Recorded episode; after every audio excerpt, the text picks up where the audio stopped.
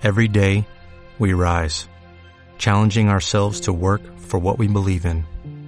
At U.S. Border Patrol, protecting our borders is more than a job, it's a calling. Agents answer the call, working together to keep our country and communities safe. If you're ready for a new mission, join U.S. Border Patrol and go beyond. Learn more at cbp.gov/careers. Dos, dos versiones. Vamos, mi etapa de infancia cura. Pues? Sí, bueno.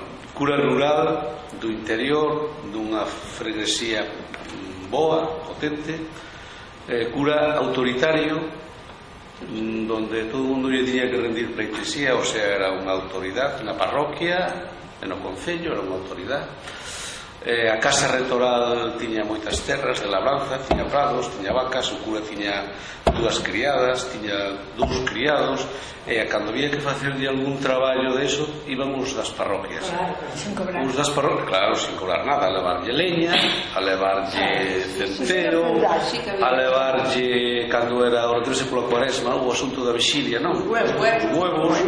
Eh, aquel que non entraba moito polo seu aro, levaba a cara con el porque cando necesitara unha certificación de bautismo mmm, acababa dándolle pero tal. Logo como rapaz e como neno no catecismo pois pues, tamén tiñamos auténtico pánico cura, tiñamos medo. Tiñamos medo porque era unha persona amenazadora e tal. Bueno, o cura foi, pues, botou moitísimo, moitos anos, botou, no, abriu 15, 16 anos. E cando non sabemos por que circunstancias, marchou desa parroquia ou votaron nunca se chegou a esclarecer parece que houve unha intriga entre ela máis un personaxe que había ali que ele non lle quería decir misa nunha capilla que había dese señor que era moi poderoso e marchou ese cura e veu outro que foi totalmente o contrario. Un curiña con súa nai e unha vaca non tiña máis nada. Non quería máis nada. Non quería máis nada. Polas misas non cobraba, pola tal non cobraba. A parroquia tuvo que comprarlle o coche cando outro manexaba moitos cartos. E a parroquia tiña que arreglarlle a pista para que a súa moto circulara desde a, car desde a iglesia hasta a carretera. Despois veo outro e era totalmente o contrario. entonces claro, a xente pues, dice, Dios mío, que cambio.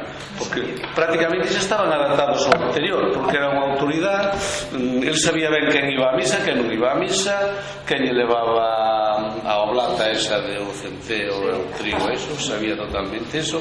Entón, o outro, pois, chocounos moito, e ainda sigue, agora está moi velliño, e perdura. E cando chocou moito, porque non tiña nada, non tiña cartos, non tiña nada, un pobre con súa nai, súa nai velliña, ela ainda un, bastante nova ainda, a parroquia comprou un coche para que poder desplazarse, porque claro, a todos eran dúas parroquias, agora xa son 4 ou 5 as que ten, entón a parroquia comprou un coche, e vive así na puñetera miseria, porque sí, eu fui a...